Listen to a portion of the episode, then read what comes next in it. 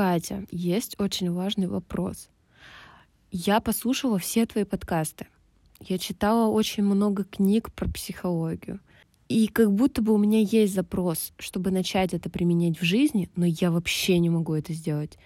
То есть, по сути же, все просто. Ты послушал, начинаешь вставать в 6 утра, готов к свершениям, но почему это не работает? Что нужно сделать такого, чтобы вся информация, которую ты получаешь, заработала наконец? Если бы ты был атлантом, что бы ты сказал?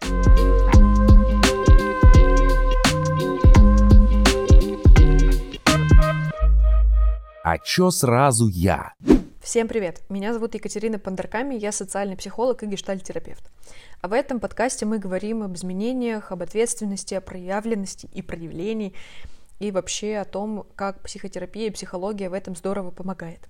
А наша главная цель — показать применимость психологии и психотерапии в реальной жизни. В этом выпуске я хочу с вами честно поговорить о том, про какое такое проявление и проявленность я все время здесь говорю. И при чем здесь вообще терапия? Поехали сначала. Проявление, оно вообще само по себе супер абстрактное понятие. То есть если я вас спрошу, проявляешься ли ты, ну, не очень понятно будет, что это конкретно значит. Я понимаю под этим словом способность и возможность человека как-то заявлять о себе. Знаете, занимать время, пространство, выходить и рассказывать про себя присваивать публично какие-то свои достижения или свои ошибки, рассказывать что-то, принимать похвалу. Вот это все про то, что я заявляю о себе в пространство, э, забираю время какое-то, забираю э, внимание других людей. И при всем при этом не сгораю от неодобрительных взглядов, даже если моя точка зрения не сходится с точкой зрения всех других. То есть человек достаточно смел, чтобы быть как-то в этом устойчивым. Например, если мы сидим в компании, то мне хватает смелости рассказать историю на всю компанию, и чтобы все меня слушали и не сгореть от стыда. Есть вопрос такой частый. Почему я просто не могу прочитать книжки по психологии, например, или просто сделать упражнение, или посмотреть какой-нибудь классный фильм или лекцию про то, как устроена психология, почему тогда вот ничего не поменяется. Иногда книги, правда, помогают получать инсайты, они отвечают на какие-то вопросы, которые стоят ребром, или какая-то неожиданная фраза вот прям застревает в голове и потом становится мотивацией или тем же ответом на вопрос.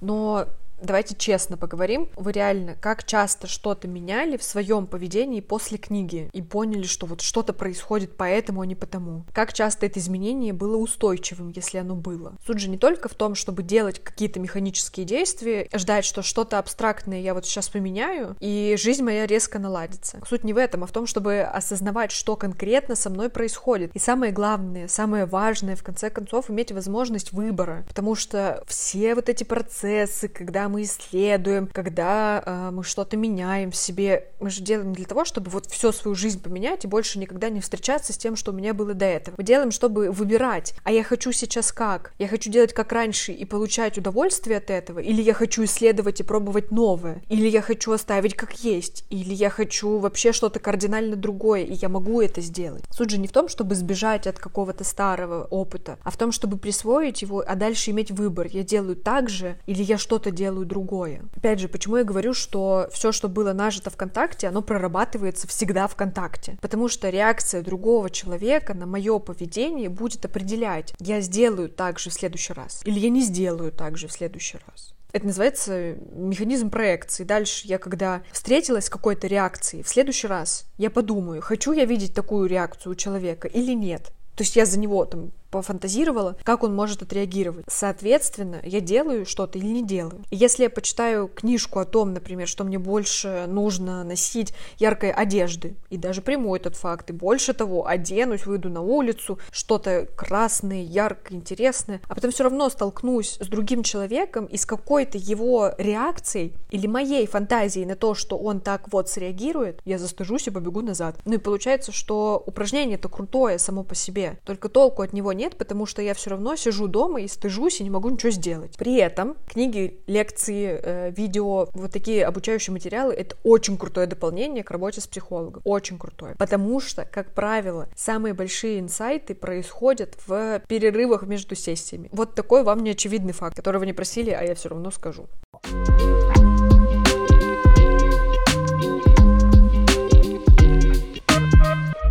Как работает вообще в целом терапия? Терапия или работа с психологом, тут можно по-разному называть, она позволяет человеку проживать какой-то свой опыт в контакте с поддерживающим это проживание человеком. То есть, если я как клиент прихожу к своему психологу и предъявляюсь э, чем-то условно нежелательным, я на него злюсь, или я там в стыде в каком-то своем, или я винюсь, и мне так плохо, и вообще все не ладится. А психолог мой остается со мной в контакте во всех вот этих переживаниях. Он не советует, советует, не обвиняет, не стыдит. Он просто подсвечивает какие-то слепые зоны и помогает мне вот этот мой опыт, который кажется каким-то странным, дурацким, нежелательным, плохим, он помогает мне его себе присвоить. И именно этот процесс становится той базой, которая помогает растить уверенность в себе. Опору, стержень, тоже как угодно можно называть. А она, в свою очередь, вот эта уверенность, она помогает громче, шире, полнее заявлять о себе, идти в масштаб, получать новый опыт, опыт, без страха какого-то облажаться. Потому что тоже, знаете, кажется, что если я сейчас пойду к психологу, я завтра, послезавтра, через месяц начну зарабатывать миллион. Ну, давайте честно говорить, по факту уже это не так работает. Вы заработаете когда-то вот этот миллион, но чтобы до него дойти, нужно сначала научиться принимать комплименты, например, или иметь возможность сказать про себя больше, чем два слова, иметь возможность понимать, а чего я сейчас хочу, иметь возможность отстать от себя, когда я устала и не гноби, иметь возможность возможность отказываться от того, что мне не нужно. И это не измеряется сразу в каких-то огромных масштабах. Это измеряется в том, что я не беру десерт в кофейне, если я не хочу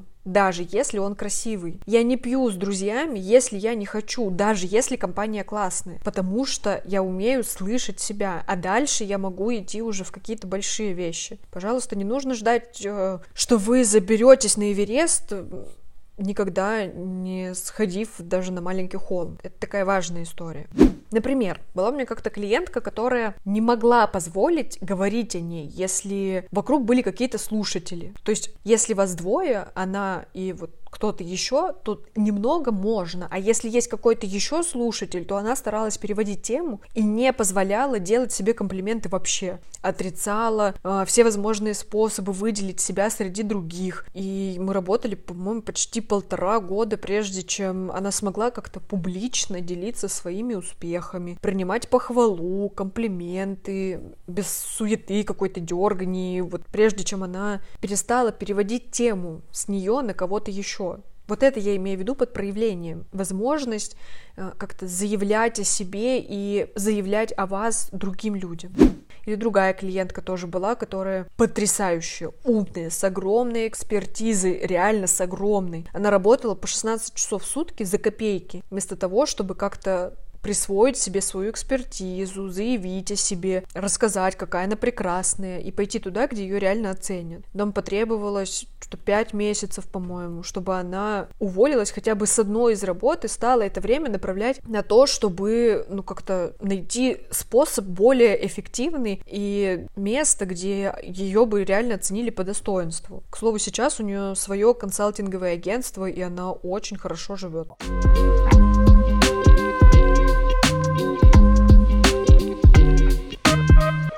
Суть-то в том, что опыт, который получен на сессии, он помогает заложить основу того, что вы выбираете в жизни. Получается, что на сессии вы проживаете какой-то условный безопасный опыт, вы присваиваете какой-то свой прошлый опыт, даже если он был болезненный. Он важный, потому что он ваш. И с психологом в работе вы способны в безопасной обстановке его себе присвоить. А как только вы его себе присваиваете, вы можете дальше двигаться и исследовать какие-то разные варианты, проживать, злиться, стыдиться, бояться, ну и не быть в этом отвергнутым. Вообще э, в гештальте верят, что человек, он в целом способен на то, чтобы проживать самостоятельно все сложное, что с ним происходит. А проблема начинается, когда это проживание ломается под гнетом каких-то условных норм или установок или фантазий относительно того, что сделают другие люди. То есть по факту вот это избегание, оно не позволяет идти в новый опыт. Система предельно простая. Пока я не присвоила свой опыт нынешний, я не могу дальше пойти и двигаться и исследовать, потому что я все время буду неосознанно концентрироваться на том, том, что у меня было. И действия мы, они будут либо неосознанно повторять, либо неосознанно идти в полный контраст, что тоже не ок. И выбора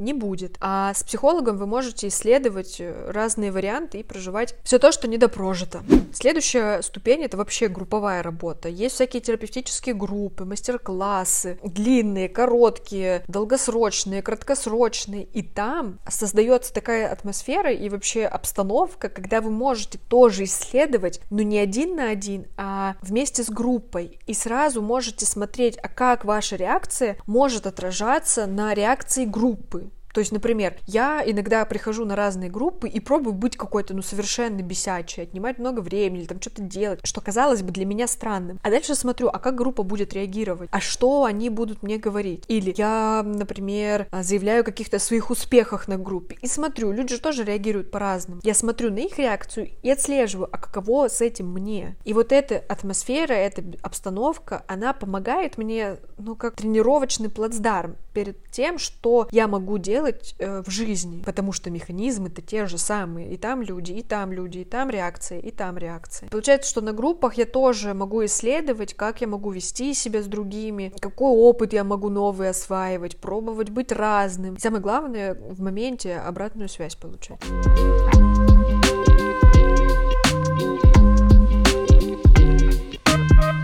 Традиционные. Катя, что делать? Друзья, идите в терапию. Идите в терапию. В описании есть контакты. Если что, пишите, найдем вам того самого психолога, лучшего, с разными подходами и так далее. Подходы, правда, разные, а, способы работы тоже разные, но если вдруг вы еще нет, то идите в терапию. И есть такая грубая, но очень правдивая поговорка. Если не пойдете к психологу вы, пойдет ваш партнер, близкий, друг, просто потому что мы все друг друга отсвечиваем. Собственно, это все, что я вам хотела сказать. Теперь вы знаете, как работает проявление, что это такое, зачем, чтобы начать заявлять о себе, нужно идти к психологу и как строится ваша работа. Жду ваших сообщений, комментариев. В описании э, есть все контакты. И, пожалуйста, ставьте звездочки, лайки, чтобы как можно больше людей об этом узнали и не делали вам больно. Подписывайтесь на соцсети, чтобы не пропустить следующий выпуск. Он есть в описании подкаста. Обнимаю. Пока. Если бы ты был атлантом, что бы ты сказал?